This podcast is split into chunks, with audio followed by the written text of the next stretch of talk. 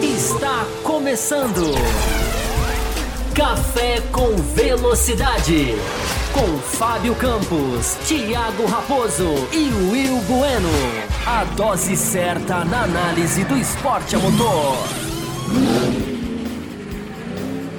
Olá para você, ligado aqui no Além da Velocidade, aqui no canal do Café, canal do CV, canal do Café com Velocidade, entrando no ar aqui nessa quinta-feira, data já tradicional do nosso Além da Velocidade, onde você encontra jornalismo, opinião, análise, falando de Fórmula 1 sempre, né, com aquela pegada diferente, buscando sempre muita informação, uma análise aprofundada, uma análise séria, uma análise né, que procura fazer a diferença sempre com a participação dos nossos ouvintes. As nossas quintas-feiras já têm se tornado aqui um ponto de encontro tradicional com quem gosta né, de um debate, de falar sobre Fórmula 1, de analisar as coisas sob uma perspectiva diferente e dando muito boas-vindas a quem já está aqui, a quem já está já posicionado já na reta de chegada, na reta de largada, né? Reta de chegada ainda não.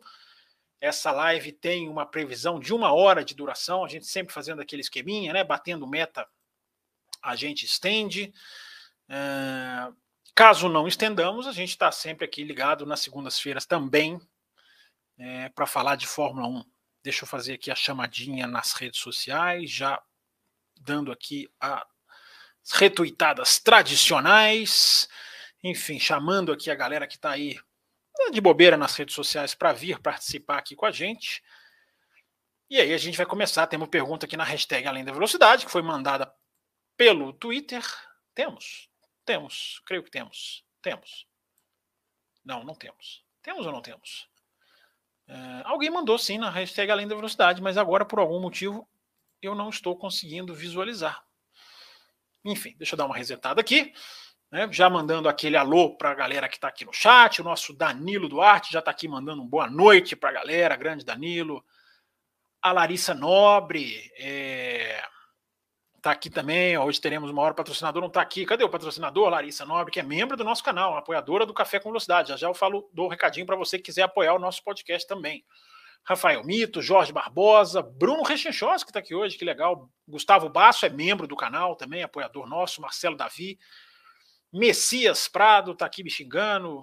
O Jorge Barbosa, já falei. Camila Reis do Amaral, também apoiadora, está aqui também na nossa, na nossa, na nossa, no nosso chat aqui. João Paulo, não sei se eu já falei. Rafael, Marcelo. Enfim, vamos falar hoje aqui. A gente tem muito. O Hugo está aqui também, nosso apoiador. O W Castro também já mandou aqui o seu alô. José Etienne, enfim, muita gente já aqui posicionada, gente que gosta aqui do nosso Café com Velocidade. É... Ah, já estou vendo aqui a mensagem do Carlos Eduardo Ferreira, que é apoiador do nosso canal está sempre aqui contribuindo. Já deixou o like, amanhã assiste tudo. É isso aí, grande abraço para você, Carlos. Quando não puder, assiste depois. Essa é, essa, essa é uma das maravilhas do YouTube, né? Não pode assistir a live, assiste depois, não tem problema. Assiste na hora que quer, assiste no, no ritmo que quiser, né? Pode assistir devagar, pode assistir em partes pode assistir no domingo, no sábado, né? Tá sem Fórmula 1 esses dias, né? E aí, vocês estão com saudades da Fórmula 1? Não, nada, né? Vocês não reparem nada. Ah, nossos recadinhos, vamos lá, nossos recadinhos. Lembrando rapidamente que você pode se tornar membro do canal com velocidade. É só entrar aqui nesse endereço que está passando aqui embaixo da tela, que é o nosso endereço do apoia.se barra café com velocidade. Ou se você quiser aqui já diretamente no YouTube, você pode se tornar membro do canal, aí você tem faixas pré-definidas, lá no Apoia-se você pode escolher o valor e aí você vê em qual faixa o valor que você quer vai se encaixar. Aqui no YouTube não, aqui no YouTube, como o YouTube não permite que você é, apoie com o valor que, que, quiser, ele define as faixas, mas você pode sim se tornar membro aqui você tem os mesmos benefícios. Você pode escolher o caminho, você pode apoiar lá pelo, lá pelo Apoia-se ou você pode se tornar membro do nosso canal. Vamos lá, vamos começar aqui sem mais delongas. Deixa eu ver se eu consegui recuperar aqui. A pergunta na hashtag Além da Velocidade, não, não apareceu, cara. Tinha visto à tarde aqui uma pergunta, eu não sei se a pessoa apagou o tweet, enfim.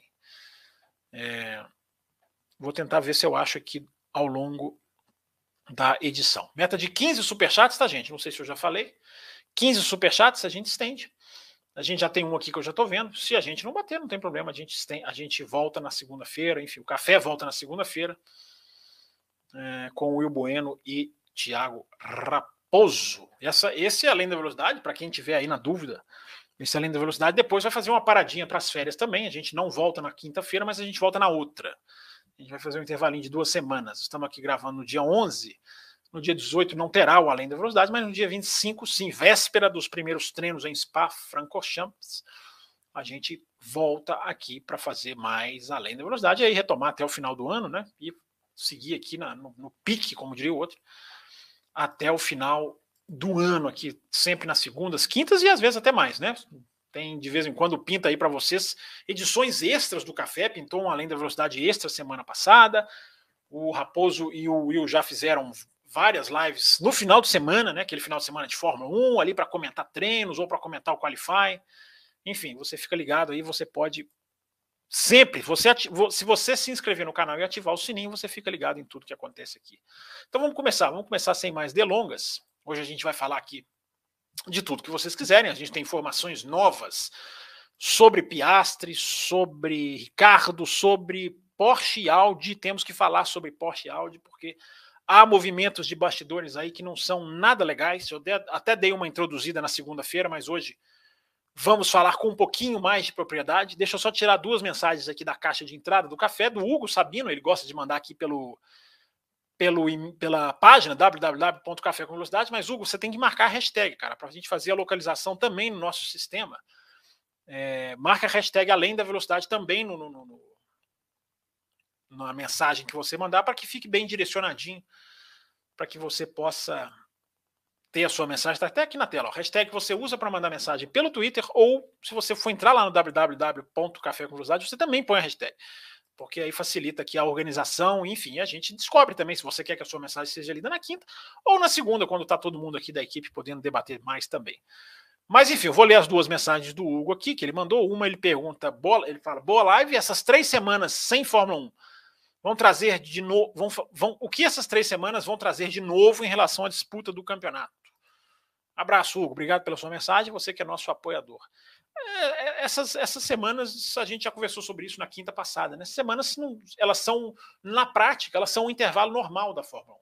Porque das quatro semanas entre Hungria e Spa, duas a Fórmula 1 está parada. Então, na semana seguinte da Hungria, as equipes ainda trabalharam, e na semana pré-Spa, evidentemente, até por questões de logística, as equipes também trabalham. Então, na prática, Hugo, é, são duas semanas. Na prática, é como se tivesse um, uma corrida no domingo, o domingo, outro domingo não, e no outro, na outra, no outro final de semana sim. Isso é na prática porque as fábricas fecham, né? Os, os, os trabalhadores, na sua maioria, né, vão, vão curtir as férias com sua família, enfim, férias na Europa, as crianças de férias, todo mundo viajar com a família. Claro que alguns levam ali o computadorzinho para casa, os engenheiros, né, nível Adrian Newey, provavelmente ficam ali estudando alguma coisa, trocando algumas mensagens, fazendo algumas análises com outros membros sêniores da equipe. Não, não, tenho a menor dúvida de que isso aconteça, ninguém fica parado total. Mas aí tentar medir a diferença disso é muito complicado, né, Hugo? Assim, que diferença que isso pode fazer? Na prática, são duas semanas duas semanas de trabalho. É o que acontece praticamente no ano inteiro. O que pode fazer alguma diferença, que você está perguntando aqui, é a gente vai ver como é, que as, como é que essa diretiva técnica vai acertar as equipes em SPA, né? essa nova configuração do assoalho, né? essa nova não permissão de um assoalho repartido, flexível, com amortecedor interno, né? que é mais ou menos como as equipes fizeram. E aí a gente vai ver se isso vai ter alguma diferença ou não, mas também não dá para cravar. Me lembro ano passado, né, quando né, se via nas imagens claramente a Red Bull com uma asa traseira que flexionava mais, a FIA endureceu a, a, medida, a exigência. Muita gente achou que ela estava mudando a regra no meio, não estava. Ela estava simplesmente sendo mais rígida numa regra que já existia e não atrapalhou em nada a Red Bull. A Red Bull não teve nenhuma queda, enfim, as equipes, as equipes conseguem dar suas voltas. Né? Vamos ver o que vai acontecer, se alguém pode ser pego de calça curta, como diria o outro. E a outra mensagem do Hugo aqui, o mesmo Hugo mandou. Em relação aos pilotos brasileiros, na sua opinião, qual é a qualidade desses pilotos que estão em destaque em suas respectivas categorias? Eu acho que o Brasil tem bons pilotos. Tem alguns pilotos que apareceram até como mais promessa e depois não vingaram tanto, como o Caio Collet. Mas a gente tem aí o, o, Enzo Fittipaldi fazendo um bom trabalho, em crescimento, né, em, em ritmo, digamos assim, viés de alta. Tive, temos aí o Drogovic, que é um cara né, que, apesar de ele ter contra ele um certo tempo de, de Fórmula 2, esqueci de ligar o computador na tomada, viu, gente? Acabei de perceber que achei que tivesse ligado. Aqui, ó, esse cabinho aqui eu já vou ligar mas vou ter que ia ter a tomada ali já já. Né? Mas não aqueles 20 segundinhos que vocês tomam um golinho d'água, por exemplo, como eu faria aqui.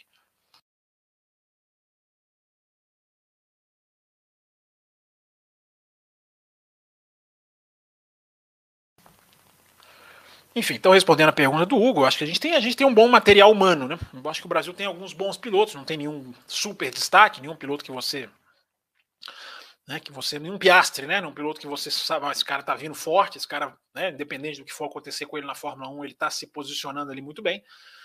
É, não tem nenhum nesse nível, mas a gente tem bons pilotos, tem pilotos que merecem, tem pilotos que estão aí se posicionando bem na, na, na, na digamos assim, em termos de categoria, né? O problema é que eles têm que se posicionar bem em termos de fora da pista, né? Então, passando as nossas redes sociais aqui embaixo para você seguir o café no, no, Twitter, no Instagram, no Facebook, você manda aqui a sua mensagem e você, você, enfim, interage com a gente e lá nas redes sociais você fica sabendo dos programas, como eu falei, das nossas das nossas outras aventuras aqui no canal do Café com Velocidade. Deixa eu só ver se eu consigo recuperar, achar, na verdade, né? Porque realmente eu estou filtrando aqui além da velocidade. Já, re, já resetei aqui e só tem aparecido as mensagens da, do programa passado, que foram enviadas até o programa passado. Mas alguém tinha feito uma pergunta para mim hoje à tarde, eu na correria, né? Eu até vi, né, pensei que ela ia estar aqui elencada. Será que a pessoa não marcou a hashtag? Mas eu me lembro de ter visto a hashtag. Enfim, eu vou respondendo as perguntas de vocês aqui no chat e vou tentando aqui é, localizar é, as perguntas. Ah, eu achei aqui, cara, eu achei aqui. Achei uma pergunta aqui do Seven, Leandro é o nome dele, ele marcou arroba além da velocidade, por isso que eu não estou conseguindo, por isso que eu não consegui achar. É hashtag, o, o, Leandro, hashtag, cara, porque aí eu filtro aqui, o próprio sistema filtra aqui e me dá, entendeu? E aí esses redes sociais é assim, né, cara? Errou uma letrinha, é, o negócio já descambou. É, antes eu vou ler o superchat, dois superchats, né? Já tinha um superchat da Kumatora, eu vi que ela falou aqui que tinha mandado superchat, eu vi, viu, Kumatora? Eu vou ler seu superchat. É, e também o do Gustavo Basso, que é membro do nosso canal, que acabou de mandar um superchat. Então, superchat aqui tem prioridade, né, gente? O superchat aqui, ele passa na frente, ele ultrapassa, ele tem ali, ele se alinha ali atrás do safety car para a largada e larga na frente do pelotão. Então, vamos lá. Estou atrasado com o da Kumatora, mas deixa eu cumprir aqui a minha Promessa, depois eu volto lá na hashtag. Que era para ser hashtag. A comatora pergunta por que a Williams está aqui na tela. Por que a Williams voltou à ruindade após a saída do Russell? A comatora, eu não acho que tenha relação exatamente com a saída do Russell. O álbum está fazendo um bom trabalho. A Williams não conseguiu aproveitar o que ela teve de vantagem de tempo de túnel de vento, de mais uso de CFD, né, o computador que, que enfim, que faz a, a, simulações ali de, de, de, dinâmica de fluidos, né? Essa é a inicial, inclusive, são essas iniciais que de, quando a gente fala CFD, a Williams não aproveitou essa, essa grande chance. A Williams né, vivia numa reestruturação brutal, vem de uma administração péssima, né? Que acabou com a equipe, né? A filha do Frank Williams não teve competência para tocar a equipe, não só ela, vários outros funcionários. O Frank Williams também cometeu seus erros nos últimos anos. Enfim, a Williams foi ficando pequenininha e hoje a Williams chegou ao ponto de ser ignorada, de virar a equipe tampão virar equipe virar equipe preparatória, né? A Williams hoje é uma equipe preparatória, é, foi preparatória para o Russell, que você está mencionando aqui, não é como ator. E seria preparatória para o Piastri, né? As, das informações que vão emergindo é, dão conta até da, da, dos detalhes do contrato que o Piastri já tinha acordado com a Williams, não assinado, não confundam. Né? O Piastri já tinha ali um, as bases do acordo Alpine e Alpine e Williams já, já estavam ali bem claras. Deixa eu até ver se eu consigo puxar para vocês. Tava lembrando disso aqui. Deixa eu ver, eu tenho, eu tenho aqui o link. Deixa eu ver se eu consigo abrir aqui. Até para dar esses detalhes. São detalhes interessantes. É... Sobre o Piastri, é uma matéria da Reuters. Eu vou abrir ela aqui e vou. Já já eu cito ela aqui. É... Aqui, ó. Abriu aqui. Enfim, vou já já vou localizar certinho aqui as informações. Aqui, ó, são, as conversas estavam tão avançadas que o Piastri já tinha feito o assento, né? Já tinha moldado o assento na Williams. O contrato para 2023 já estava praticamente acertado. Já tinham até acordado o salário do Piastri, qual seria. Uh, então tem vários detalhes, detalhes técnicos que teriam, que já estavam ali, já estavam ali alinhados, né?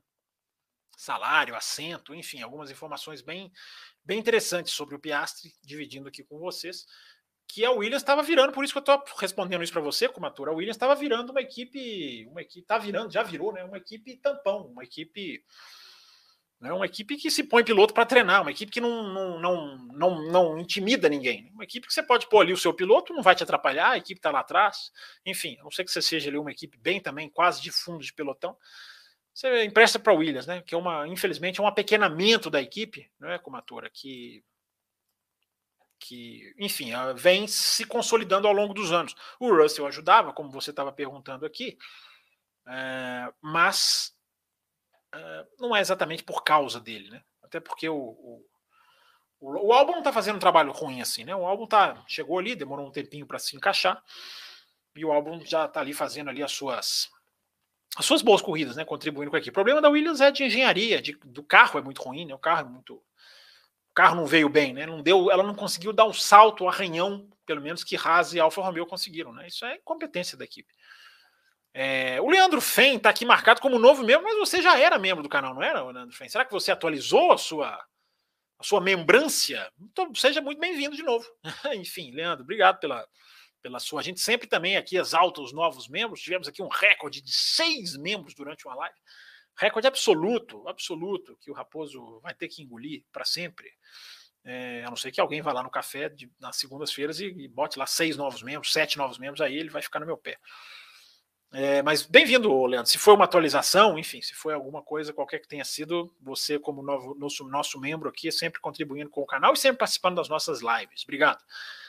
O Gustavo Basso manda aqui o superchat, o superchat passa na frente. O sinal elétrico do pedal da Ferrari me chama atenção só agora. Exibir suspeita que colocaram um circuito eletrônico para melhorar a performance. Eu não tenho muita informação sobre isso, não, Gustavo. Não fiz exatamente o que, que você está falando, não. Não sei exatamente, não. É... Mas, enfim, truques as equipes fazem, né? Agora, se são legais ou não, aí é outra história. Mas obrigado pela sua mensagem, está aqui registrado, né? Para quem quiser ir atrás, enfim. É, vamos lá, vamos passar aqui para as mensagens do chat. Ah, não, primeiro deixa eu só ver rapidinho aqui a do, a do rapaz que mandou no Twitter. Ah, o Seven mandou aqui, acho que é Leandro, arroba dele. Pergunta se eu tenho dados do gap que a Mercedes diminuiu em relação às equipes de ponta desde o começo do campeonato. Não, não possuo, não, Leandro. É, aliás, esses gaps, né, essas leituras de gaps são muito subjetivas, né? São, tem que ver o que, que elas são baseadas. Né? É, como você mede a diferença de uma equipe ao longo de um ano? Qualifying? Eu acho que qualifying é, é, é uma medida muito justa né, de você medir. Mas qualifying e corrida são coisas completamente diferentes hoje, né? São bichos completamente diferentes. A gente já falou sobre isso aqui, né? O carro que vai bem no qualifying não é necessariamente um carro que vai bem na corrida. Né? A gente tem visto isso em muitos finais de semana. Então, como é que você vai medir? Você vai pegar voltas mais rápidas? Volta mais rápida é uma estatística que eu não considero, cara. Volta mais rápida numa corrida de Fórmula 1 é, para mim, algo absolutamente desnecessário né, pode ser feita com circunstâncias completamente diferentes entre um companheiro, entre um competidor e outro. Né, no momento da prova, o cara vai lá já sem combustível, troca o pneu, faz a volta mais rápida. É, essa estatística eu nunca, nunca levei a sério. Acho que volta mais rápido. Corrida, gente, é chegar na frente. Corrida ganha corrida quem chega em primeiro. Sabiam disso? Sabiam, né? Vocês são espertos, vocês sabiam disso. Então, esse negócio de ficar medindo volta mais rápida em corrida nunca me chamou atenção. Ok, respeito quem gosta, quem pesquisa, quem faz levantamentos. Ok, é uma estatística. É uma coisa curiosa, mas eu acho que tecnicamente tem muito pouco valor. Muito raramente você tem ali uma indicação né, de que você tem uma, uma, uma, uma questão de performance claramente refletida ali na, na, na questão de voltas mais rápidas. Né? Ainda mais hoje em dia, né? Um, um tem um DRS, outro pode não ter, o cara lidera a prova e não tem DRS, aí o outro tem, pega vácuo, outro não pega. Enfim, é igual speed trap, né? Igual velocidades máximas. Eu acho que domingo não é dia de você medir, não é a medição perfeita. Você tem essa medição perfeita é no sábado, porque o speed trap pega a velocidade mais rápida, né? Velocidade máxima, né? Do carro. Para quem não sabe, speed trap, eu estou aqui falando inglês desnecessário, né? mas é o, o, a velocidade máxima que o carro atinge na pista. É, e aí você pega isso no sábado, porque no sábado é puro, né? O cara tá sem gasolina, tá fazendo a volta todo mundo ali mais ou menos na mesma condição do treino. Na corrida, não. Na corrida entram várias variáveis, como a gente gosta de dizer aqui no café, com essa redundância magnífica e absoluta. Pausa.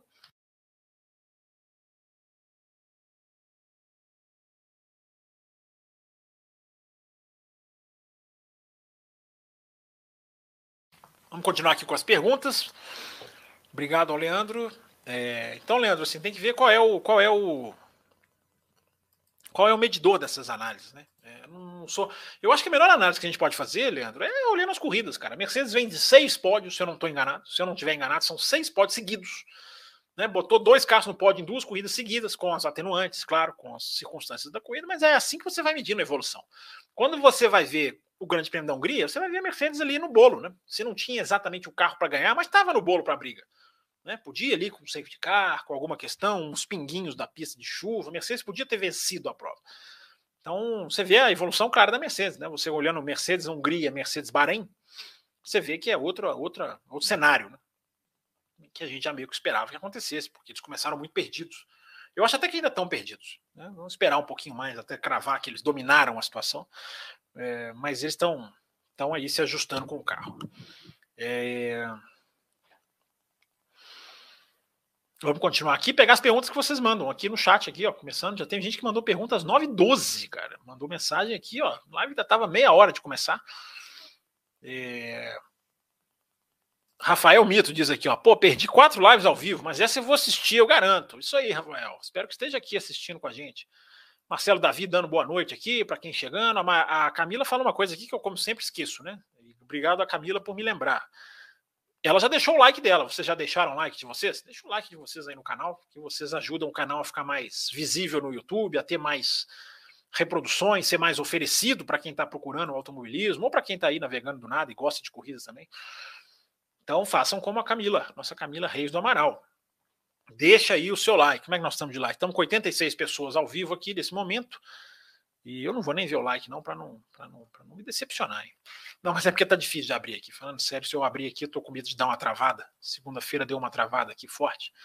Estou tentando abrir o menos, o mínimo possível de janelas aqui. É, vamos lá, vamos ver aqui, vamos passar aqui. Marcelo Davi manda aqui a pergunta. Seria Briatore o pivô da saída do Alonso e Piastri da Alpine? Pois é, Marcelo, eu até falei isso no podcast que eu gravei essa semana. É, o Briatore é empresário do Alonso, né, cara? E o Briatore tem uma relação com a Renault bem, bem conturbada, né? O Briatore saiu escorraçado da Renault, né? Pelo que fez em, em, em Singapura 2008. Aliás, que coisa, né? Fazer um parênteses aqui, né? Twitter oficial da Fórmula 1 publicando dados estatísticos de quem venceu mais de trás, sendo que o topo da lista é o Alonso 2008, né, cara? Na corrida fraudada, né? Na corrida roubada. Essa corrida foi roubada, foi roubada. Essa sim, essa, essa houve um pré-planejamento para roubar. Essa a gente pode provar. A de 2021 não. De 2021 houve erro. É, má condução. Aí essa não, essa foi roubada. Então ela tem lá um resultado absolutamente é, que não deveria, né? Pelo menos o vencedor não deveria estar sendo computado como vencedor, mesmo que você não herde a vitória para o segundo, que eu acho que era o Rosberg. É, você deixa a corrida sem vencedor, você deixa a corrida sem um vencedor. Seria muito mais correto fazer isso. Mas além desses resultados de, de Singapura absurdo, né, existir, hoje a Fórmula 1, hoje, ontem, enfim, a Fórmula 1 cometeu a grande façanha de retuitar esse resultado na ponta de uma estatística, como se não fosse nada, como se fosse uma corrida normal. Então tá lá, né? Quem venceu vindo mais de trás? Eu acho que o primeiro da lista é Alonso, de 14 para primeiro. Depois eu acho que o Hamilton, décimo alguma coisa para primeiro na Alemanha. Enfim, eu vou até abrir aqui, eu vou abrir aqui. Não, desculpar, mas eu vou abrir aqui. Eu não, não Aqui, ó, tá aqui, ó, tá facinho aqui no meu Twitter, tá aberto. É, Fórmula 1 aqui, ó, nossos pilotos vencedores de, de 2022, os que já venceram, né, evidentemente. Né, é, quem veio mais de trás, né, é, do grid? Aí tem, aí tem como se fosse um ranking, né? O Hamilton de P14 para vitória, né, de 14 para vitória na Alemanha 2018. É o segundo. O primeiro, o primeiro da lista, o que está no topo, é o Alonso, de P15 para P1, né? De, de 15 para Vitória. Aí tá lá Singapura 2008.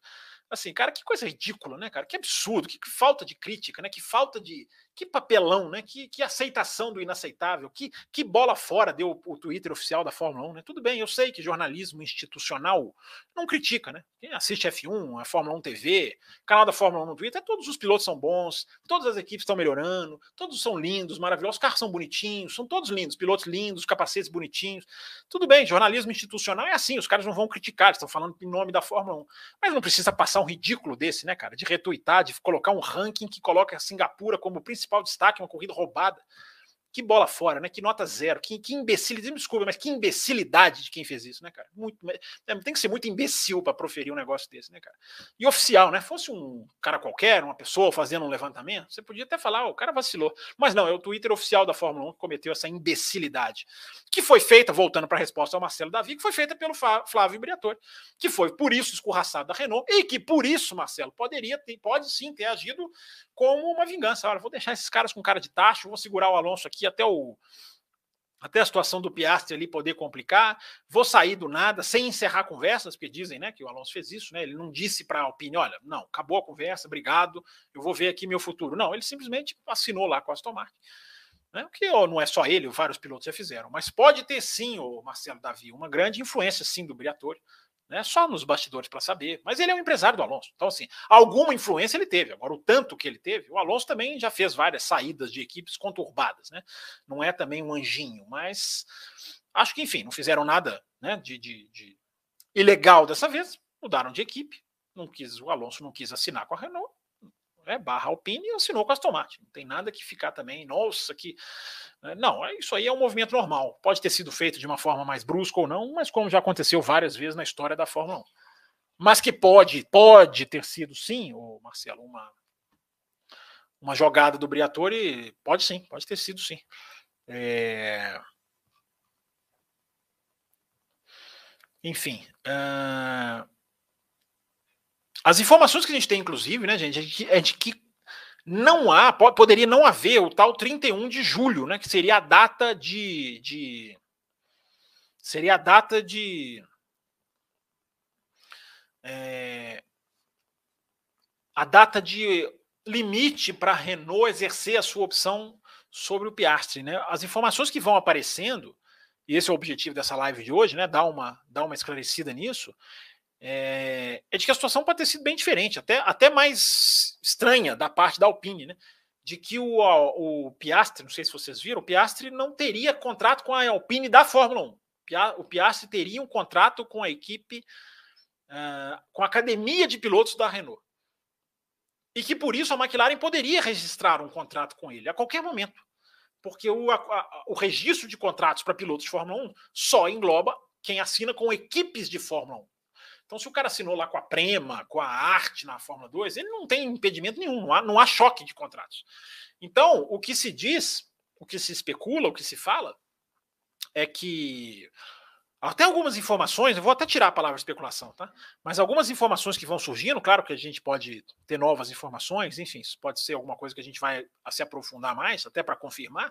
Mas as informações de fontes bem confiáveis que vão surgindo é de que, justamente por, por pelo Piastri não ter contrato com a Alpine Fórmula 1 e ter contrato com a academia da Alpine, a McLaren pode assinar. Por isso, o CRB, né, a Contracts Recognition Board, enfim, a o escritório de reconhecimento de contratos da Fórmula 1, é, registrou o contrato do, do Piastri com a McLaren sem dar nenhum. Normalmente ele, ele emite uma notificação: olha, está vendo aqui um registro. Houve dois contratos com o mesmo piloto, está vendo aqui um conflito. É, as informações dão de que esse, esse aviso nem foi emitido. Por quê? Porque o contrato do, do, do Piastri não seria com a equipe, seria com a academia da Alpine. Isso deixaria, isso deixaria livre para assinar com a McLaren, que é uma enorme bola fora da Renault, né? uma enorme bola fora da Alpine. É... Enfim, porque não tinha um contrato com a equipe, né? Tinha que ter contratado com a equipe, porque aí você tem essa, essa impossibilidade de você registrar dois ao mesmo tempo. É... Então, gente, tudo que está se falando é que a Alpine agora está ameaçando, né? A Alpine fala, vamos para a corte, alta corte da Inglaterra. Mas tudo isso é para ganhar dinheiro, porque ela pode até exigir um ressarcimento, dizendo: eu tinha um contrato na minha academia e esse cara foi assinou com outra equipe, eu preciso ser ressarcido. Mas que isso não interfere na, na, na possibilidade do Piastri correr. O Piastri está liberado para correr. Entendeu? Então isso muda bem o jogo. Essa informação é bem importante, por isso que tá, o Piastri está até na capa aí da nossa live hoje. Né? Porque essa é uma informação bem importante, né? Essa é informação que ali que, que dá uma, uma, uma uma nova luz para o negócio, né? Porque antes, até, até agora, se pensava, eu inclusive falei aqui várias vezes, que a questão era que era a data do 31 de julho, especula-se, puramente especulação, sempre bom dizer, que a Alpine não teria exercido a renovação. Ela teria até 31 de julho para exercer a renovação e não teria exercido.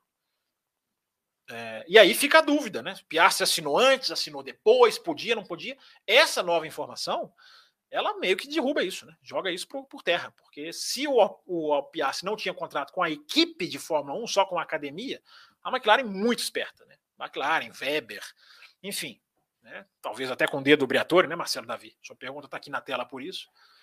Pode, pode ter sido, pode ter sido, pode ter sido até, sabe-se lá quem que, que fez essa, essa, enfim, essa jogada. Agora, a Renault, gente, é sempre importante dizer, né? A Renault dizer que vai recorrer à justiça comum. Tem muita gente falando, ah, lá, eles vão recorrer à justiça, eles têm razão. Não é, cara, não é, não é sinal de que eles têm razão, não é comprovação. É que perder dois pilotos em 24 horas é uma humilhação institucional.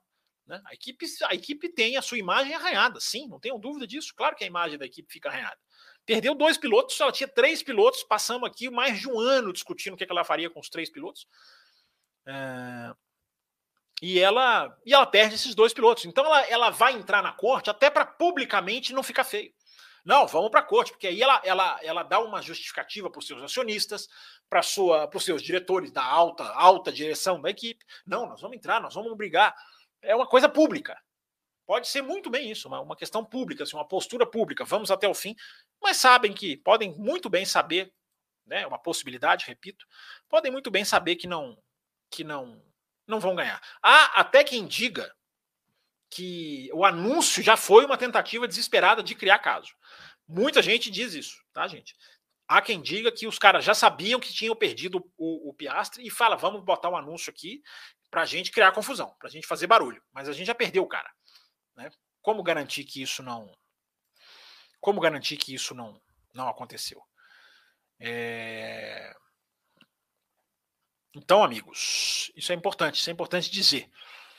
Deixa eu deixa eu trazer aqui, ó, dar um recadinho para vocês, aquele recadinho sempre importante aqui do nosso café com velocidade, enquanto eu vou ver se eu consigo esticar o braço aqui, ó, e fazer uma e fazer uma ligação do computador na tomada. Antes disso, deixa eu dar aquele recadinho, né, para você que quer comprar é, camisa de Fórmula 1, você que gosta de Fórmula 1, gosta dos times, gosta das equipes, enfim, gosta de vestir ali a camisa do seu esporte favorito, você pode entrar na loja do Botequim GP. Deixa eu tirar aqui a faixinha da frente, porque a faixinha na frente impede aqui a grande sacada, que é o cupom que você pode usar lá na loja do Botequim GP, www.botequimgp.com.br e você compra lá a camisa que você quiser, a camisa legal que você achar, sobre equipe, sobre piloto. E você tem aqui o cupom Além da Velocidade, está aqui no cantinho, para você é, usar lá e ganhar 10% de desconto. Você coloca lá o cupom Além da Velocidade, pode usar o cupom Café com Velocidade também. Eu recomendo usar o Além da Velocidade. Enfim, aí você você participa e você compra né, camisas lá na loja do Botequim GP, cuja imagem eu vou conseguir tirar aqui da tela em algum momento, porque eu sempre apanho. Ah, tá aqui, eu voltei. Não consegui ligar o computador na tomada, estiquei aqui, daqui a pouquinho vou ter que me ausentar por alguns segundos. Enfim, mas tá dado o recadinho, né? Recadinho tem que ser dado aqui, Botequim GP, parceiro do Café com Velocidade. É, deixa eu ver o que mais. A gente estava falando aqui da questão da Renault, né, da Alpine, né, para a gente passar esse, para a gente passar esse assunto, né, para a gente repassar esse assunto, né, com essas novas informações. É, essa questão da Renault entrar né, na justiça para dar uma justificativa pública, né? Não, nós fomos meio que trapaceados, talvez até sabendo que não foi. Porque agora fica a grande pergunta, né, gente? A gente tem que tentar analisar agora as consequências, né? Como que isso impacta dentro da Renault, né?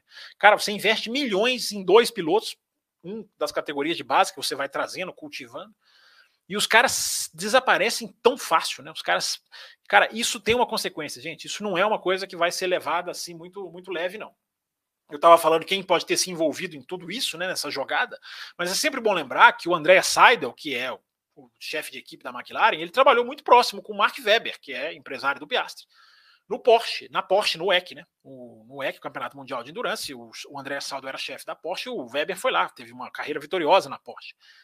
Então, então, essa relação pode ter também feito a diferença. Né? Por que, que o Piastri está tão próximo da McLaren, se aproximou tanto da McLaren?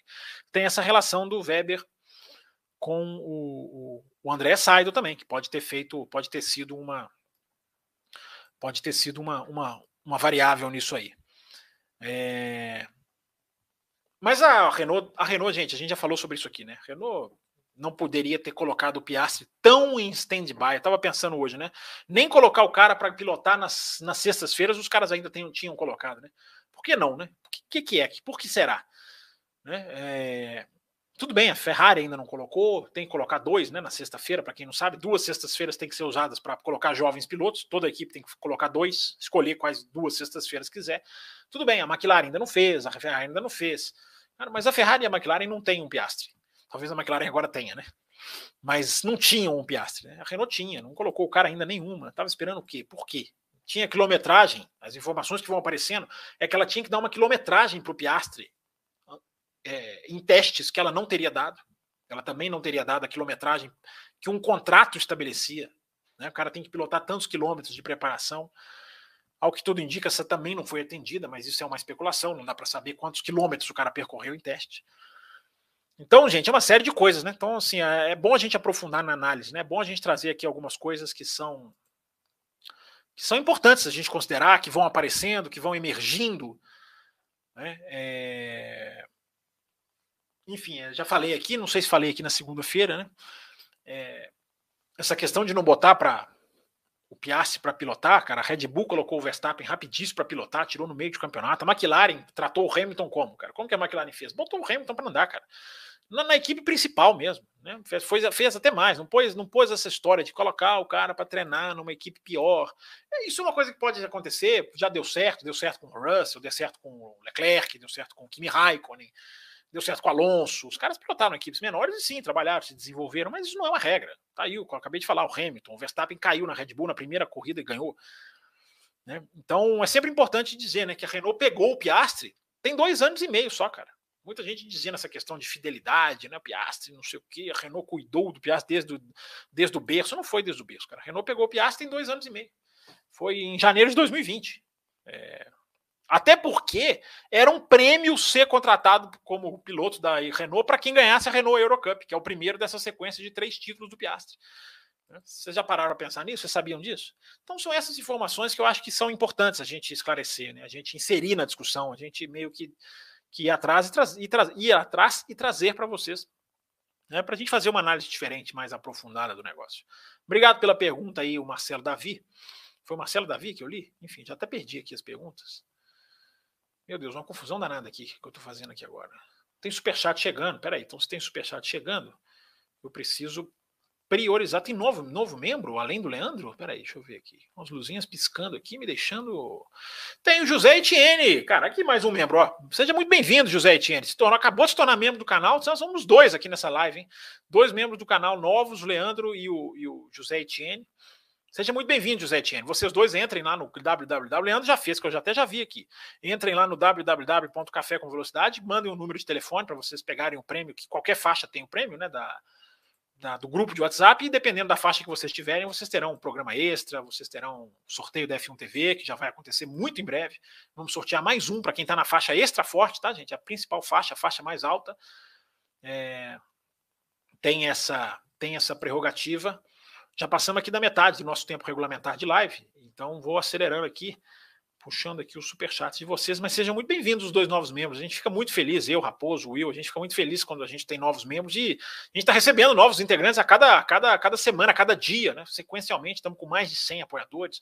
Tínhamos 40, mais ou menos, no começo desse ano, 40 e alguma coisa mais do que isso. Então, estamos muito felizes aí com a participação de vocês e a contribuição. Seja bem-vindo, Leandro e José, é, novos membros aí do canal. É... Deixa eu continuar então passando superchats aqui. O Carlos Eduardo falou que não ia aparecer, ele não resiste, né? Ele é, ele é fera. Só para não perder o costume, ele deixa aqui o superchat dele. Obrigado, Carlos Eduardo. Muito obrigado mesmo. Sidraque Ferreira manda aqui uma pergunta, mandando aqui o superchat também. Você, Campos, você acha que um piloto ruim é que dá corrida boa? Pilotos não tão bons aumentam a imprevisibilidade, assim como chuva e baixa confiabilidade. É uma pergunta interessante, Sidraque, mas não é necessariamente 880, assim, né? Não é necessariamente causa e efeito assim, preto no branco. Né? Você pode ter pilotos ruins que, que cometem erros, batem o carro e trazem o safety car, mas não é necessariamente. A boa corrida, como o Silverstone esse ano, né, Sidraque? Uma boa corrida com boas ultrapassagens, belas manobras, manobras arrojadas, né? Quem faz corrida boa, dependendo do tipo de corrida, talvez você está você tá se referindo a corridas movimentadas. Tem que saber, tem que saber fazer essa, essa diferenciação. Uma corrida movimentada, corridas movimentadas, safety car, batida, muita estratégia, entra, safety car, entra, não para, isso pode ser feito por pilotos ruins. Agora, corrida boa, pura, eu acho que essa, essa é feita de belas ultrapassagens, né? E bons pilotos tendem a fazer belas ultrapassagens mais do que os pilotos ruins. Mas tá aí, Sidraque, tá aí registrada a sua pergunta. É... Muito obrigado pelo seu superchat aqui. Vamos lá, superchat, prioridade aqui, ó. Passando superchat por superchat. Campos, Larissa Nobre, ó, tem, ela tem aqui o sinalzinho, gente, essa bolinha que tá aqui, ó, bem embaixo aqui do meu dedo, é sinal de que ela é membro do canal. Então, toda vez que a gente vê essa, essa, essa, esse sinalzinho aqui, a gente aplaude. Campos, será que não seria uma bola fora do Piastri ir para a McLaren? Sendo que na Alpine ele seria mais o centro do projeto pelo investimento da equipe nele? É uma boa pergunta essa, é uma pergunta interessante. Até tuitei sobre isso lá no arroba campusfb essa, essa tarde, o, o Larissa. É, de que eu acho que a gente tem que louvar a coragem do Piastri de encarar o Norris, né? Porque entre encarar o Norris e encarar o Ocon, acho que não há dúvida para ninguém, né? Que encarar o, o, Norris é muito mais difícil. Né? O Norris hoje é um piloto nível A, né? um piloto que está ali nos calcanhares dos pilotos top, um piloto que está ali absolutamente estrela, né? É o próximo da fila para as equipes grandes, né? Acho que eu diria eu diria isso do Norris. O Ocon não, cara. O Ocon tem um cara ali, é um cara eficiente, um cara que tá fazendo um trabalho até elogiável, mas não é o Norris, não é. Já, já mostrou, ele, o Ocon é mais lento que o Alonso, não é tão rápido quanto o Alonso, né? até para usar uma expressão mais adequada. Então, Larissa, é... eu acho que a sua, pergunta até faz sentido, mas a gente tem que ver o projeto, cara. O que, que é a McLaren? A McLaren tem seduzido vários pilotos, né? A McLaren tem um projeto para 2024, novo túnel de vento, enfim, a estrutura da equipe pode conquistar os pilotos, né? Um projeto a longo prazo, a médio e longo prazo. Né? Ser o centro do projeto, se ele andar rápido, o Larissa, ele vai ser o centro, ele vai, ele vai no mínimo dividir as atenções com o Norris. Né? A gente não pode cravar que o Piastri vai ser um subjugado ao Norris, vai ser. Né? Claro, ele vai enfrentar um desafio dificílimo, mas o cara é, um, cara é uma promessa muito forte. Né, vai ter que vingar. Agora traz para ele uma pressão muito grande por tudo isso que está acontecendo. Acho que a estreia nele vai estar tá envolta em, uma, em um nível de pressão que não teria se não tivesse acontecido tudo isso. Mas o cara tem que saber lidar com isso, né? Ficar aqui coitadinho, não. É o cara, o piloto faz parte, né? O piloto tem que saber lidar com isso. Sua pergunta tem sentido, Larissa. Eu não estou negando ela, não. É, o cara podia ter uma vida mais confortável na Alpine, mas eu aplaudo, cara, o piloto que abraça o desafio. O cara que vai, vou encarar isso aqui, vou para essa equipe, vou tentar ser mais rápido, não interessa o meu companheiro. Foi exatamente isso que eu coloquei no Twitter nessa tarde. É de se aplaudir o cara que. Nós, nós vivemos uma era, né, Larissa? Você sabe muito bem disso, você acompanha o nosso canal, é nossa, é nossa apoiadora. É, a gente fala muito isso aqui, né? O piloto que não encara o seu companheiro de equipe como um rival. Não encara, ele encara o seu companheiro de equipe como uma peça que tem que trabalhar para ele. Né? Então é bom ver um piloto chegar na Fórmula 1 sabendo que tem um, um grande nome ali na equipe não, eu vou é para lá. Vou, não interessa, vou lá, vou lutar, enfim, vou, vou encarar. Essa é a palavra, Larissa, encarar. Eu bato palma para o piloto que encara outro. É, gente, 42 minutos, já já tem que falar aqui da áudio da Porsche antes da gente, antes da gente né, caminhar aqui para o nosso prazo, né? A gente põe um descontinho ali, né? A gente sempre põe um descontinho ali. Né? Somos aqui né, aquele juiz de futebol que dá desconto, não aqueles que não dão desconto nenhum. É, o Gus, Gus D, manda aqui um superchat. Obrigado, Gus, pelo seu superchat, cara. Obrigado pela sua contribuição. Lauda, Piquet, Schumacher e outros campeões têm personalidades fortes. Me parece que falta o Leclerc essa característica. O que você acha?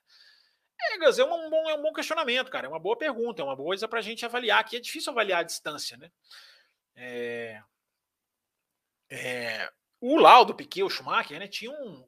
Piquet e o Schumacher mais, o Laudo eu não vi, não, não testemunhei a carreira do Lauda, mas o Piquet e o Schumacher tinham personalidades quase egoístas, né? É, mas o Piquet encarou ali companheiro de equipe forte e fez ali o trabalho dele, né? O Schumacher, o Schumacher menos, né? O Schumacher foi aquele que empurra o cara para o ostracismo dentro da equipe? Não sei, cara, não sei, Gus. É uma boa pergunta. Eu não sei se isso é necessário, cara. não sei se isso pode ser uma característica que o Leclerc não tenha, comparado a esses três que você citou. Eu não sei até que ponto isso é um, um, um, uma coisa maléfica. Não sei até que ponto ele tem que ter isso. O cara tem que ser rápido, o Leclerc é rapidíssimo. Né? É, essa personalidade forte que você coloca aqui, ela pode abranger muita coisa. A parte técnica dentro da equipe, o seu posicionamento, como trazer a equipe para ele, como lidar com o Sainz. Eu tô, tô falando muito nessa perspectiva de lidar com o companheiro. Então, assim, cara, abrange muita coisa, mas é uma pergunta boa, é uma pergunta que dá uma reflexão, é para a gente observar. Sem dúvida nenhuma, é para gente, é para gente observar. Tem mais um superchat aqui. É... Foi mandado antes. É, eu, eu, inverti a ordem aqui. O Gustavo Basso mandou mais um superchat aqui. Ó. Alonso, nossa ambivalência ao admirável canalha. É uma boa, um bom resumo, né? Uma boa, uma boa pensata sobre o Alonso. Aqui, uma boa reflexão né, sobre o Alonso mandado aqui pelo pelo Gustavo Basso. Então aqui zerados aqui os superchats. Deixa eu voltar aqui a nossa barrinha para onde eu já não faço a menor ideia de onde a gente estava. Eu acho que eu estava lá no começo. Vamos lá, perde um tempinho, mas a gente dá esse desconto lá no final. É... Eu tinha lido a mensagem aqui do. Quem que eu tinha lido, hein, gente? Antes do superchat, eu tenho que marcar aqui, cara. Eu esqueci de marcar. Ah, tá. Foi essa pergunta do Marcelo Davi aqui, ó, que ele perguntou do Briatore, né? Eu dei uma longa resposta aqui para ele. Já vou pedir licença aqui para ele, porque já chegou outro superchat, prioridade, superchat, fura fila, passa na frente, é prioridade total. E a garantia de você ter sua pergunta lida é superchat, né? Como faz aqui o Lucas Grolli. Obrigado, Lucas, pela sua mensagem, cara. Não estou lembrado aqui se você já enviou, enfim, se é seu primeiro superchat. Muito obrigado aqui pela sua contribuição. Se tivesse outro estrategista na Ferrari, as coisas seriam diferentes? Ou a, ou a confiabilidade é pior? Parabéns pelo trabalho. Obrigado, cara. Obrigado, Lucas, pela sua mensagem. Parabéns aí pela, pela boa pergunta e obrigado mesmo pelo seu apoio. É uma resposta, essa é uma, uma questão interessante, né? Estava pensando sobre isso e até, até querendo falar sobre isso aqui na, na, na live hoje. É... Eu não sei se um estratégia, não sei se a gente pode culpar isso, Lucas, em uma pessoa. Uh, eu estava até citando lá no Loucos, terça-feira, uma, uma, uma citação do Julian Palmer. Eu gosto muito de ler as análises do Julian Palmer. Inclusive, quem tem F1 TV, se você concorrer a F1 TV aqui no nosso canal, sendo membro da Extra Forte, você ganhar, você tem acesso à análise completa do Julian Palmer que faz vídeos assim, né, bem extensos, analisando questões técnicas da corrida. E eu estava lendo uma coisa que ele escreveu, muito interessante. Ele falou: olha, a Ferrari é uma equipe que, se tudo está dando certinho, se ela, se ela cumpre a estratégia pré-determinada, se não há nenhum imprevisto, ela consegue executar e executa bem, ela consegue ali se planejar bem numa estratégia. Uh, mas de uma corrida que não tem imprevisto. Quando acontece alguma necessidade durante a prova de você tomar uma atitude, é onde a Ferrari se perde. Eu achei brilhante essa, essa, essa, essa análise do Palmer, porque se a gente pensar Mônaco foi assim, né, cara? Mônaco, os caras ali, primeiro e terceiro, transformaram em segundo e quarto, porque não souberam tomar a decisão aquele molha, seca. Né? É... Silverstone, que eu sempre digo, né? Silverstone, eu não culpo a Ferrari na parada do Leclerc, porque eu acho que é culpar ali, é, é se beneficiar do resultado o grande erro da Ferrari, eu estou vendo muito pouca gente criticar, né? Ferrari, ah, eu estou vendo várias, várias, várias listas de erros da Ferrari, aí chega em Silverstone e só mencionam essa do Leclerc, que para mim era plenamente executável, era plenamente plausível o que a Ferrari fez. É, a gente vê depois que não deu resultado, não adianta a gente ficar metralhando. Aí ia ser profeta do acontecido. E eu não vejo ninguém dizendo da grande pataquada da Ferrari em Silverstone, que foi virar para o Sainz e pedir para o Sainz abrir 10 carros com um pneu muito melhor do que o pneu do Leclerc. Aquilo ali foi um enorme erro. Então, uh, essa, esse saber, Lucas, esse saber, o, saber lidar com um momento de, de, de, imprevisibilidade, um momento que você tem que tomar uma decisão, esse tem sido o calcanhar de Aquiles da Ferrari. Se não tem nenhum imprevisto, como no Bahrein, como na Austrália, como na Áustria, as, as corridas até que a Ferrari ganhou, a Ferrari vai lá e executa. Né? A, Ferrari, a Ferrari bancou a sua estratégia na Áustria, porque o, o Verstappen puxou a parada para muito antes. A Ferrari podia, no desespero, fazer o que fez na Hungria né, quando botou o Leclerc para cobrir o Hamilton, o Verstappen no meio que no desespero. Não, vamos cobrir o undercut desse cara e ali se enrolou. Aí estava muito longe do fim, teve que botar pneu branco e, e, afundou. Na, na Áustria, o Verstappen tentou jogar essa cartada, a Ferrari se manteve tranquilamente. Não vamos, ele parou, vamos ficar na pista, a gente se garante. E deu certo. Podia não ter dado, mas deu certo. Então, é, Lucas, eu acho que a análise é bem essa, cara. Agora, é o estrategista, é o grupo de estrategistas. Como que esse processo é feito na Ferrari? Quem grita? Quem passa por quem? Alguém aprova? Isso é uma decisão que está numa pessoa só. Cada equipe tem um jeito de fazer. Eu estava vendo a Hannah Schmidt falar na Red Bull, né? A Hannah Schmidt, a moça, né? a engenheira lá bonita, que tem feito um ótimo trabalho. E ela estava dizendo: ah, o nosso processo começa aqui, passa por mim. O Christian Horner, ele, ele palpita dependendo do timing. É, então, cada equipe tem o seu modus operandi. Então, é isso que a gente tem que ver. Não sei se é uma pessoa, cara. Não sei se o estrategista ou se é uma questão da estrutura de funcionamento. Porque a estratégia também é o funcionamento do seu computador. Os computadores estão ali ditando o tempo inteiro a estratégia, dando alternativas. Você pode ter que refinar isso, cara. Quem está lendo esse computador, esse computador nosso está fazendo a leitura certa, nós estamos jogando os parâmetros certos para fazer a estratégia. É muito difícil saber de longe, mas eu acho que é uma análise que dá para fazer dessa forma, Lucas.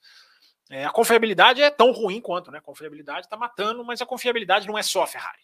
A Red Bull também tem uma confiabilidade né, de, de, de, de com asteriscos, né? Nossa, 49 minutos já. Mas obrigado, Lucas. Obrigado pela sua pergunta. Deixa eu ver se já tem algum outro aqui. Algum outro aqui.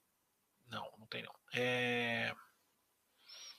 Deixa eu voltar então para onde eu estava. Que já já vou, antes de encerrar o programa, vou falar da áudio da aposta, gente. O que está acontecendo? Vou, vou, vou, vou jogar aqui para vocês é, informações aqui de bastidores bem preocupantes, bem preocupantes mesmo, é, a respeito da a respeito da, de, do, que, do, que, pode estar acontecendo nos bastidores em respeito à Audi Porsche. Não é nada que, que possa mudar o jogo. Pode mudar o jogo, mas não é, não é certo que vai mudar o jogo. Enfim, daqui a pouquinho eu explico. Deixa eu tentar passar algumas perguntas aqui. Não vai dar tempo de responder, gente. Infelizmente, não vai dar tempo. Hoje a live é mais é mais, enfim, teve uma meta aqui, enfim, uma live mais, mais estreitinha. Mas, enfim, agradeço todo mundo que mandou pergunta aqui. É... Eu parei aqui atrás, eu parei naquela pergunta do Marcelo Davito. Praticamente vou, vou ler todas as perguntas, praticamente só de superchat, né, gente? Que é uma coisa que acontece. Mas aqui, deixa eu ver alguma que não seja do superchat. O W Castro mandou assim que o programa começou. Uma curiosidade: a vinheta de abertura do café é feita pelo Carlos Garcia. Achei muita, a voz muito parecida, é isso mesmo. É o Carlos Garcia que faz a voz do, do café, sim. Gravou para nós aqui, muito gentilmente. A abertura, para quem sabe o que, que o W Castro está falando, você escuta o café nos podcasts, né? no, no Spotify, no, enfim, nos agregadores que você quiser, na página do café.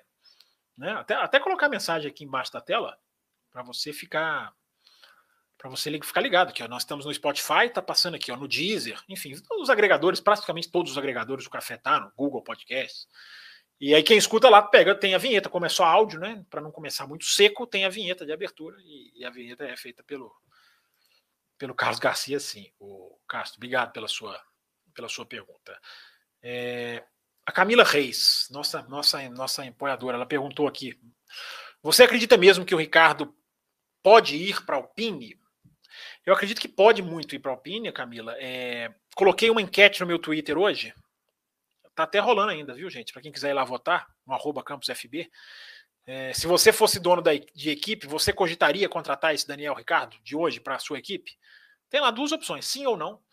Né? E, e eu tô, tô, acompanhando os resultados lá. Não vou comentar ainda, nem a minha opinião, muito para não, não influenciar a votação que tá legal lá, lá no Twitter. Mas eu acho que o Ricardo é sim uma peça que pode sim desatar o nó esse possível nó de Alpine, McLaren, Renault, Alpine, Renault, Piastri, enfim.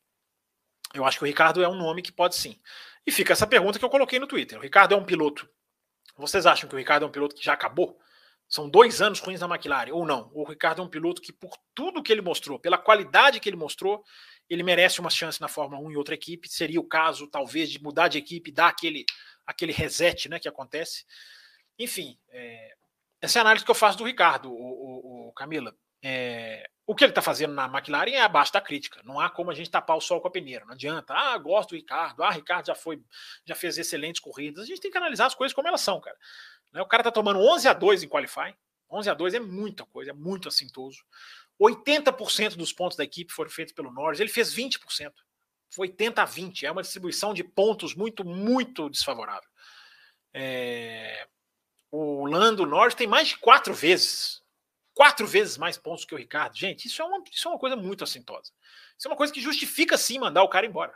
Justificar o cara ser desligado da equipe, eu não tenho a menor dúvida. A minha pergunta é se esse cara merece uma segunda chance. Essa pergunta que vocês podem responder aqui no chat, vocês podem responder lá no Twitter. É... Essa disparidade do Norris com o Ricardo, nem, mesmo se o Ricardo fosse um estreante, cara, ela já era muito assintosa.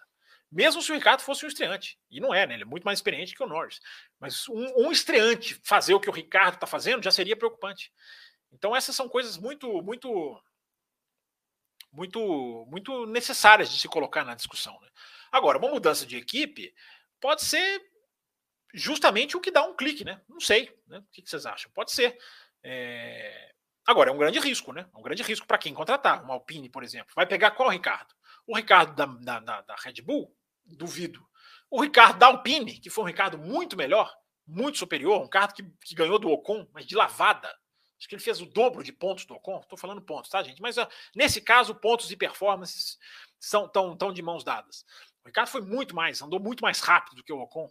Aí você vai pegar esse cara, esse cara vai voltar para ser medido contra o Ocon. Seria muito interessante, né? E aí, será que você, agora ele passando a apanhar do Ocon, a carreira dele acaba, né? Mostra que era ele. Ou não, ou era o carro da McLaren. São perguntas que eu acho que devem ser feitas, né, Camila? Precisam ser feitas.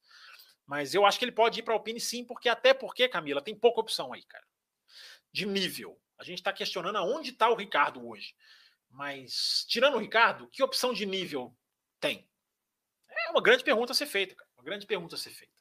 Tem bons pilotos que podem ser apostas, né? Porque não tem, não tem assim, a comprovação exatamente né, do que do que podem fazer. Então, enfim, Camila, tá aí respondido. É... Gente, estamos quase chegando no finalzinho, tá? Mas vamos estender um pouquinho rapidinho aqui para a gente falar de áudio de porte, para a gente terminar o programa aqui falando, porque são coisas que eu acho necessárias de falar, informações que eu apurei aqui, que são meio bem preocupantes, né? Que a Fórmula 1 rejeitando, né? A Fórmula 1 empurrando o áudio de Porsche meio que para fora. Não estou dizendo que vai dar certo. Porsche está muito comprometida já com a Red Bull, dificilmente vai sair. Audi, não sei. Pode estar tá ficando em risco pelo que a Fórmula 1 está fazendo. Daqui a pouquinho eu dou os detalhes. Deixa eu passar mais algumas perguntinhas aqui em ritmo, ritmo de alta velocidade. É... Já pedindo desculpas que não vou conseguir responder todas, mas respondendo todas do Superchat, né, que é a prioridade. É, o Marcelo Davi, né, já Ferrari tenderá a ficar atrás da Mercedes ou ir para tudo ou nada contra a Red Bull. É, eu não acho que tem que ser tudo ou nada, Marcelo. Eu acho que a Ferrari tem que fazer o melhor. Parece meio clichê falar isso, né? A Ferrari tem que se preparar. Se 2022 não virar nada, ela tem que pelo menos chegar a 2023 psicologicamente, uma estrutura, como, como, como, como empresa, como, como psicologia geral dos funcionários, num estado de, olha, fizemos um bom fim de campeonato. Vamos entrar em 2023 com outra, outra, outro, outra, outra vibe. Nossa, detesto essa, mas foi difícil fugir. Agora, se ela termina 2022 aos trancos e barrancos, cara, começa 2023 já com a pressão de virada. Então, eu acho que é, isso tem que ser o pensamento da Ferrari, Marcelo. É...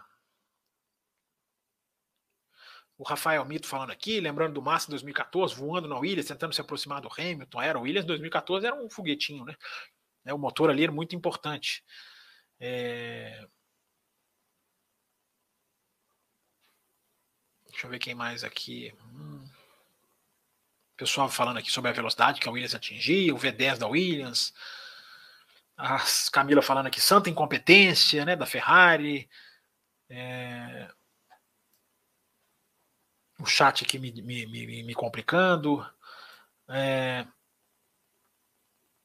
Manda um salve para Portugal. Bruno Rechenchowski. Está em Portugal, Rechenchowski?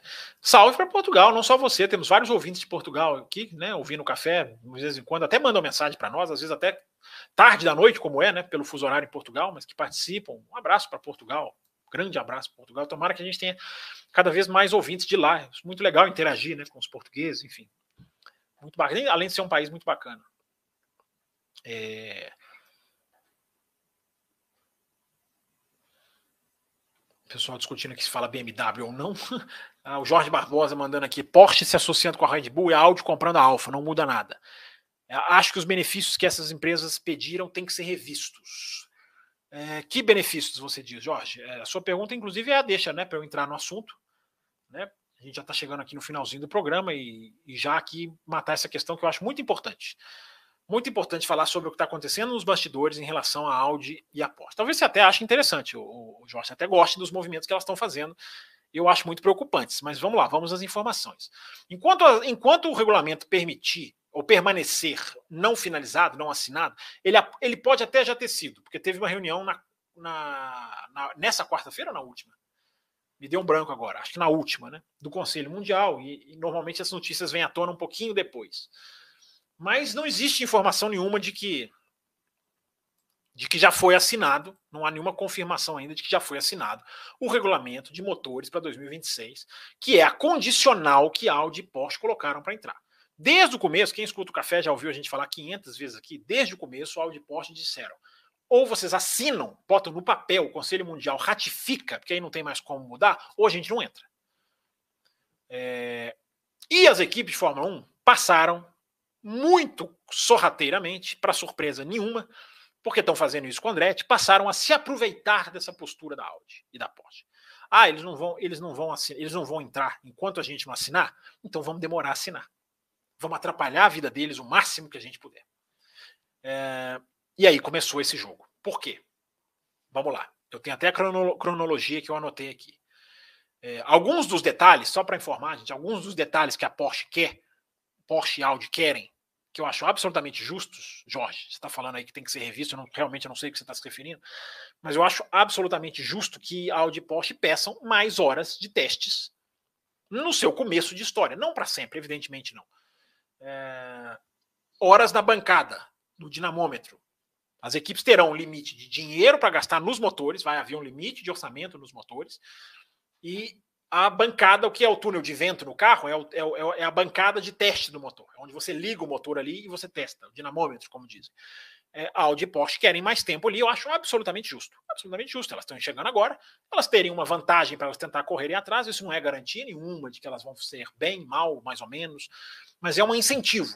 Incentivo. Você tem que incentivar montadoras a entrar no seu campeonato. Eu acho que incentivos são importantes.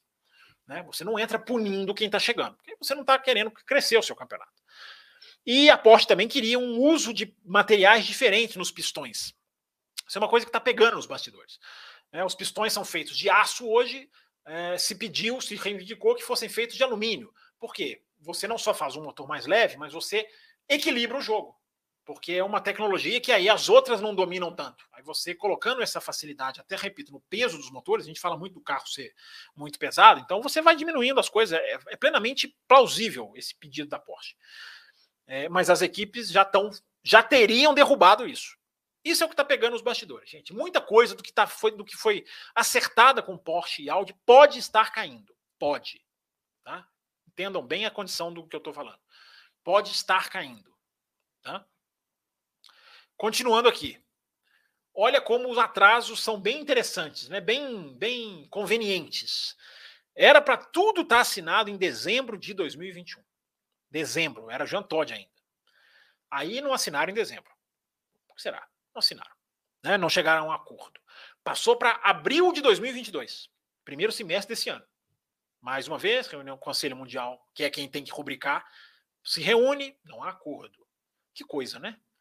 Aí chega maio de 2022, ou seja, um mês depois, sai da FIA o Pete Bayer. O Peter Bayer, ele era secretário-geral da FIA, secretário-geral esportivo da FIA, era encarregado do processo de unidades de potência, saiu, foi substituído até por uma ex-advogada da Mercedes, eu já falei sobre isso aqui no, no, no, Além da Velocidade, no Café, e várias fontes afirmam que o Bayer saiu porque se opôs a dificuldades que estavam sendo impostas para as, novas equipes. O Pete Bayer teria saído, isso não é uma fonte que confirma, são várias, embora não exista declaração oficial, é um rumor. O Pete Bayer teria saído porque a promessa de atrair as novas equipes, os novos motores, não estaria sendo cumprida. Então ele pede demissão no mês seguinte a essa reunião de abril. Aí o que, que acontece? Passa-se a nova data para 2 de agosto. Não, 2 de agosto, vamos reunir Conselho Mundial, não, se, não, não tem definição. Aí passa para 8. Pelo menos são apenas seis dias. E aí teria tido essa reunião no dia 8. Eu falei quarta, não é quarta, é segunda, né? Se eu não estou enganado. E aí a gente não sabe se houve, porque ainda não saiu a informação do que pode ter sido decidido ou não. Ou seja, gente, o negócio vai se empurrando. Muito conveniente, né? Muito conveniente. Muito conveniente. A gente não vê nenhuma grande notícia de desacordo. Não, isso aqui a Ferrari não quer. Não, todas, todas caladinhas, né? Em uníssono. E os caras vão empurrando. Ferrari e Mercedes já negaram publicamente que estão atrasando a entrada da Porsche. Mas essa negação pública e nada é praticamente a mesma coisa. O Helmut Marko, que tem interesse na chegada da Porsche, ele disse, é o Marco, né, gente? Sempre lembrando, Marco fala muitas coisas para a plateia. Mas a frase do Marco, que vai bater com o que as fontes falaram, e é por isso que eu estou trazendo essa frase do Helmut Marko aqui, ele diz, né, é, membros estabelecidos da, da Fórmula 1 atual, no momento que explode uma bomba nos arredores daqui da gravação, membros estabelecidos da Fórmula 1 atual estão tentando puxar o melhor para eles mesmos tirando o tempo dos novos tirando o tempo dos novos candidatos. Fecha aspas. Essa é a frase do Helmut Marko. Sempre bom lembrar, gente, que a saída da Honda deixou a Fórmula 1 meio que em pânico, né? Nossa, três motores apenas nunca existiu, tá, gente? É seria o ponto mais baixo de variedade de motores da história da Fórmula 1. Três motores, eu já pesquisei ano a ano. Eu posso dizer que eu fui clicando ano a ano. Nunca teve três motores na Fórmula 1, nunca. É, por mais que haja ali o asterisco, né, de que aí a Honda ficou como Red Bull, aí seria um quarto motor, mas para valer mesmo ali estava ficando Renault, Ferrari e Mercedes. E isso deixou as equipes muito em alerta. Veio o vírus, mais alerta ainda. Quem, quem vai ficar nisso aqui? Quantos vão, quantos vão último a sair apaga a luz? Lembram quando estourou a pandemia? Felizmente não aconteceu. A Liberty conseguiu, até de maneira bem, bem é, habilidosa, manter as equipes, enfim, segurar as equipes, emprestar dinheiro. E aí, agora que a Fórmula 1 está voltando a ficar saudável, já voltou, está vivendo o seu ponto mais lucrativo da história, o que, que nova fabricante é para Mercedes, para Ferrari, para Renault? É mais competição na pista, elas não querem. Mais competição comercial, você vai ter gente dividindo um espaço de anúncio que você domina, e menos força política. Porque entra montadoras, entra fabricantes, fornece motor para outro. Né? Fornecer motor é ter influência política. A gente acabou de assistir um vexaminosamente equipes que não alcançam o teto de orçamento votarem para aumentar o teto de orçamento. Vamos lá, fiquem de olho nas minhas mãozinhas, pessoal. Está aqui o teto de orçamento. As equipes não atingem o teto de orçamento, essa mãozinha aqui, e votam para que esse teto seja aumentado. Por que, que Alfa Romeo fez isso? Por que, que Haas fez isso? Porque votam para suas donas, para suas patroas, que são, no caso de Alfa e Haas, a Ferrari. A Williams vota. Por que, que a Williams vota? Nessa pindaíba, gente, da Williams, ela vota para aumentar o limite. Só a Renault, informação de que só a Renault não votou, justamente porque não tem rabo preso com ninguém. É, então a gente acabou de ver um. A gente acabou de ver. A gente tá, quem acompanha a Fórmula 1 está vendo isso há 15, 20 anos. Muito mais do que isso. A gente acabou de ter um exemplo de como se vota para mudança de regras, não pelo seu benefício, pelo benefício de quem te, te fornece motor. A carta do Ross Brown, que eu, eu, já, eu já prometi recuperar e ainda não recuperei. A carta do Ross Brown em janeiro, em que ele escancara tudo isso. Do Ross Brown, não, desculpa, do Zac Brown. O Zac Brown da McLaren. É, ele escancara tudo isso. Ele fala dessa sujeira de bastidores, das equipes sendo manobradas politicamente. Então, gente, atrasar o processo para a gente caminhar aqui.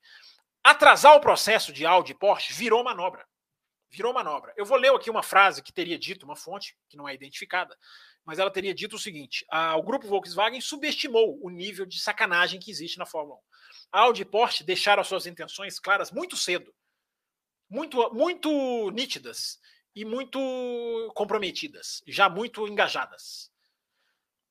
Disse, disse uma fonte citada pelo, lá pelo jornalista Dieter Hecken. Uh, gente, é,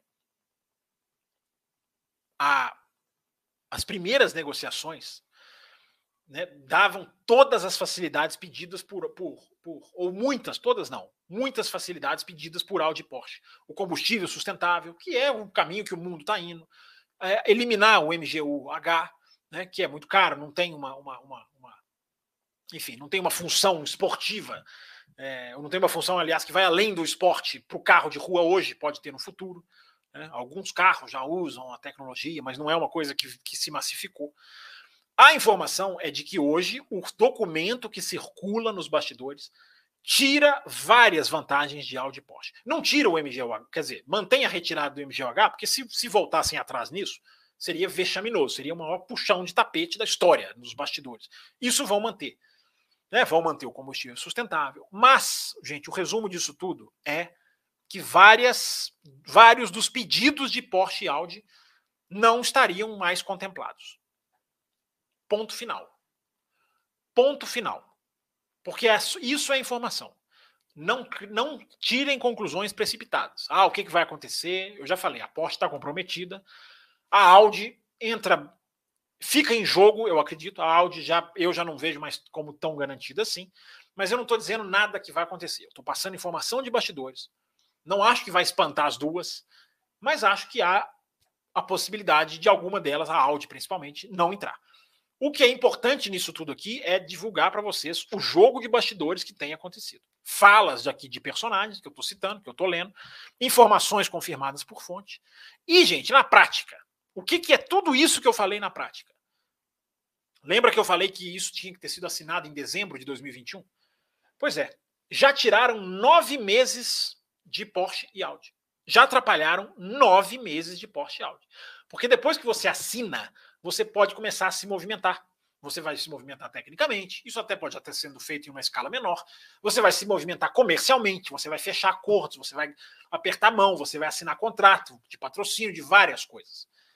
Então, gente, na prática é isso. Já tiraram de Audi e Porsche nove meses. Nove meses já foram empurrados. O que, que vai acontecer? E agora? Vão rubricar?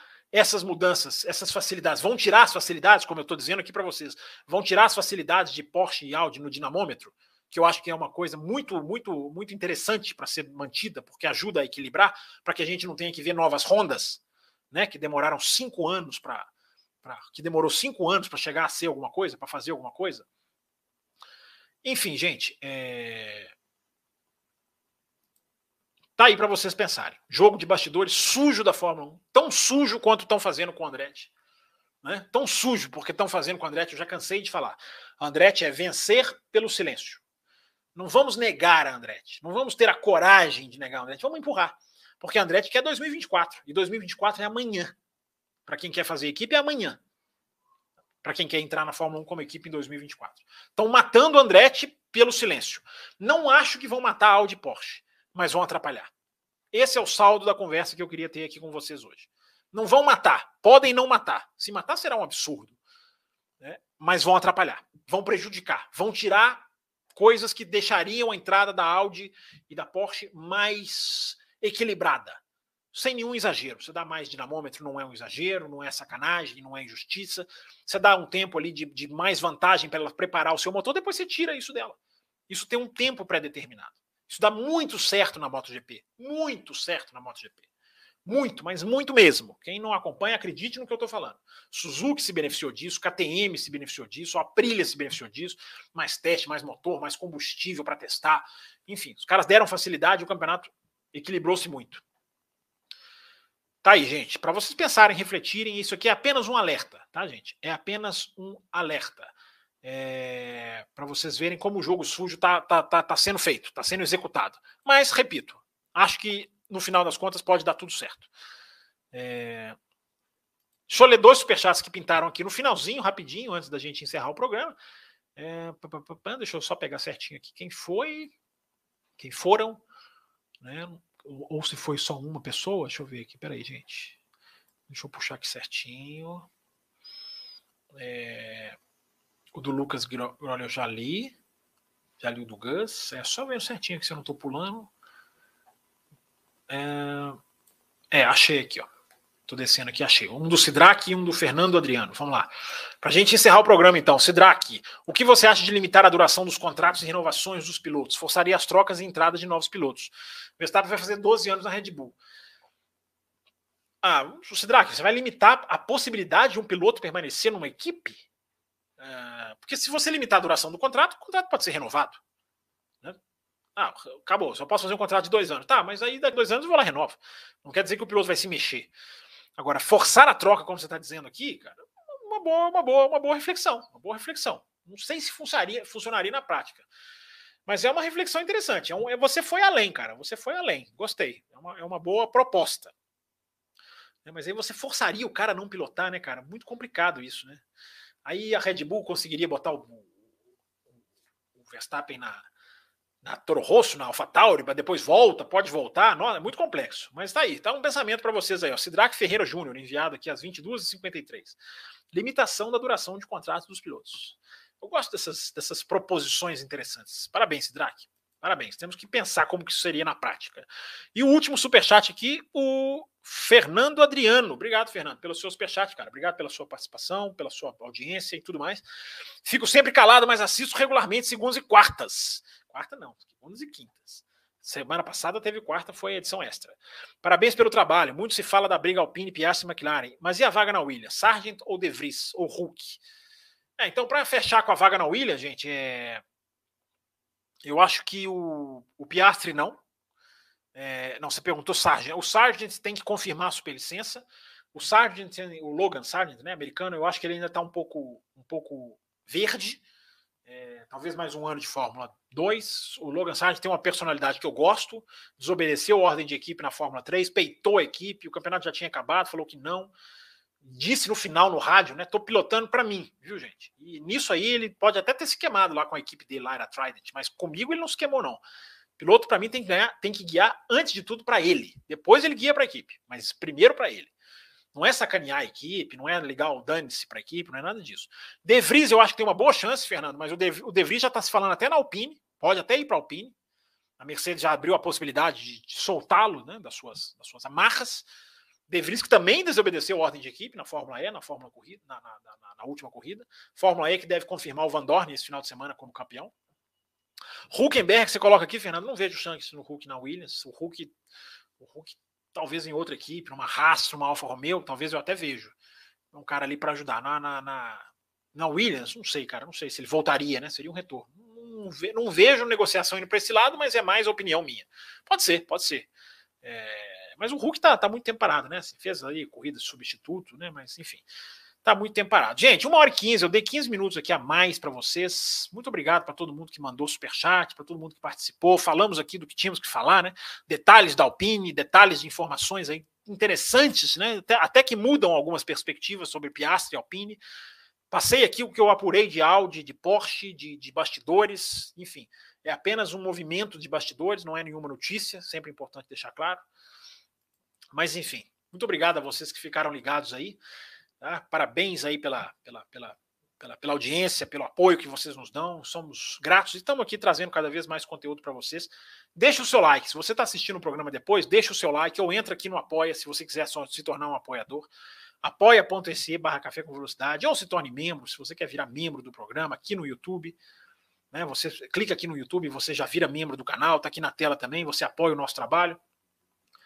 Ok, gente? O programa volta na próxima segunda-feira com Will Bueno e Tiago Raposo. Você que está ouvindo o programa depois, como vários aqui disseram, você pode clicar lá no coraçãozinho, né? O valeu demais, e aí você faz a sua contribuição como você quiser, o valor que você quiser. A gente fica muito feliz quando vem essas contribuições tardias também. Enfim, terminando, terminando, Felipe Augusto, terminando, chegou aqui, está terminando. É, muito obrigado a todos, então, e até segunda-feira para você ficar ligado aqui no canal Café com Velocidade, seguindo as nossas redes sociais, nosso Twitter, arroba Café Velocidade no Twitter, arroba Café Underline com Underline Velocidade no Instagram. Fiquem ligados e obrigado aí pela participação, pessoal. Até a próxima. Termina aqui Café com Velocidade, o mais tradicional podcast sobre corridas do Brasil. Café com Velocidade, a dose certa na análise do esporte a motor.